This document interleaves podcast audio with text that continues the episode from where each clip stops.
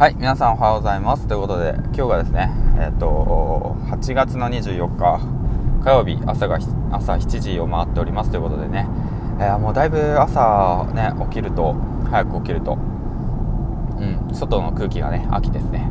はいということで本日も配信の方していきたいなと思います。この番組は池早無料メルマガのスポンサーの提供でお送りします。はいということでえっ、ー、とまあこの番組は何かっていうことをねと最近まあフラフラフラフラしながら話して、まあ、なんかよくわかんないこと話してたんで、うんえ、っとなんだまとめるとこの番組は、えー、10年間工場勤務、えー、っといやいやしてた人間がね、えー、30代男性がまあ、えー、っとコロナ禍でクビになってこの後どうしよっかなみたいな風に考えてる番組でございます。はいということでね。軽っ。ちょ軽いな。軽く考えすぎだなみたいな感じなんだけども。まあね、うん、重く考えてても現状変わんないんでね。まあ、毎日たったと,、えーと、やりましょう。はい、ということです。はいまあ、そんなこんなで、えーと、今日のお話なんですけど、うんとね、プログラミングに向いてる人、向いてない人の特徴っていうことについてね、話していきたいなと思います。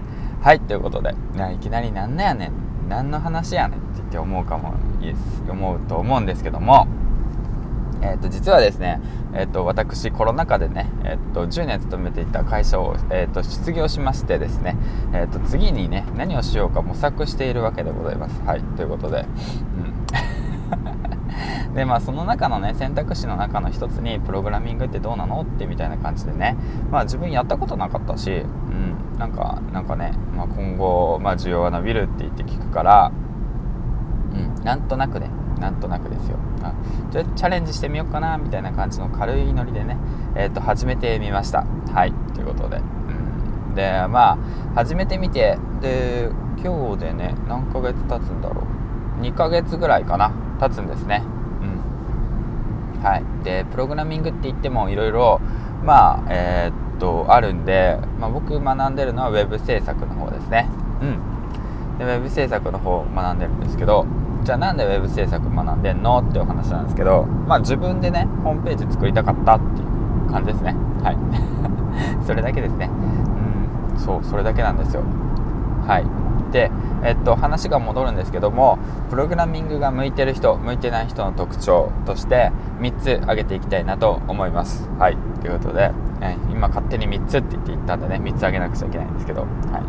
えー、っとねまあ2ヶ月間だけなんだけども完全未経験でもうパソコンほんと大の苦手で、えー、もうほんとセーブの仕方もわからないと。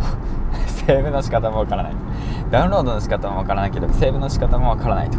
でブランドブラインドタッチなんて絶対できないし全くできないしもうほんとなんだろうなもう入力スピードがすごく遅い、うん、例えばの話10分間で300文字打てれば打て打てるか打てないかぐらいのスピードですね、うん、まあそんな感じの人間がプログラミングをね、えー、と始めて2ヶ月経って思うことについてね話して 全然タイトル変わっちまったやないか。まあいいや。もうほんと。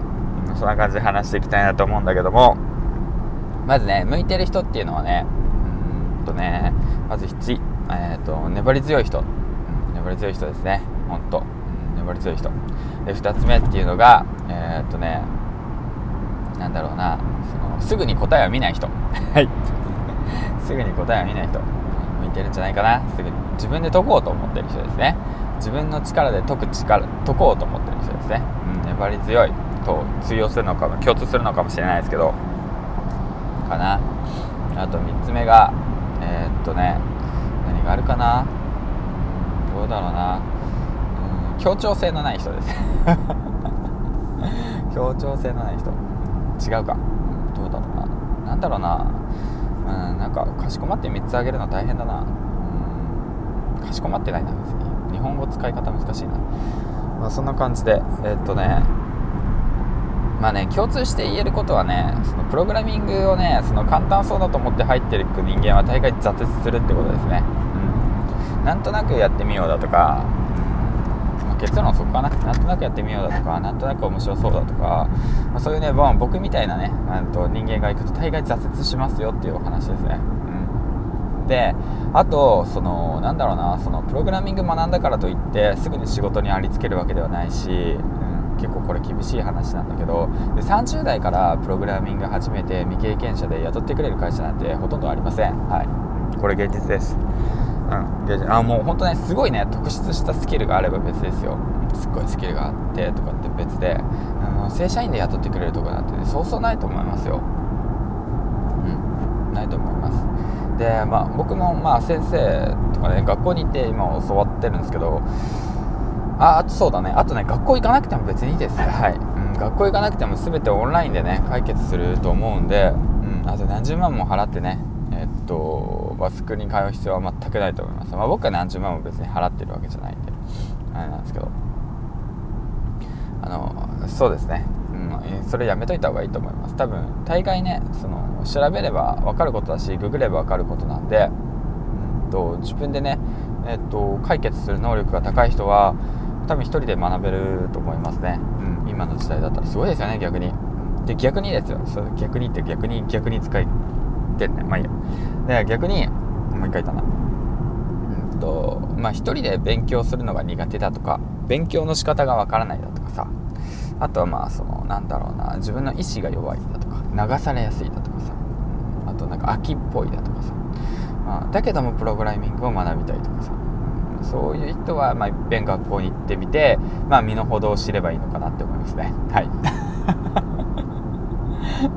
そんな感じです。はい。いっぺん行ってみてください。ご覧なさいと。いっぺん見て、その本気でやるかやらないのかを判断してみなさいということですね。はい。そんな感じです。まあ、話ぐっちゃぐちゃになったんだけど、まあ、そんな感じです。はい。